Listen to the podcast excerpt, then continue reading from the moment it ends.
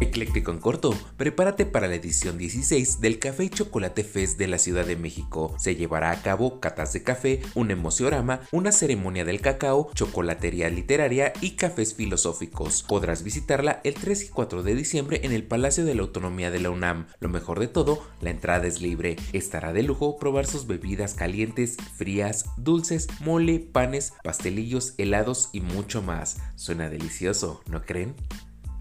Por si te lo perdiste, una semana de tres días, ya que se viene un puente largo para esta semana. Lo malo es que solo es para estudiantes de preescolar, primaria y secundaria. Esto por la entrega de calificaciones el jueves 24 de noviembre y el 25 está marcado como día de consejo técnico escolar. Vaya, vaya, si quedan ganas de seguir siendo estudiante o trabajar en la SED. ¿Alguien tiene una palanca?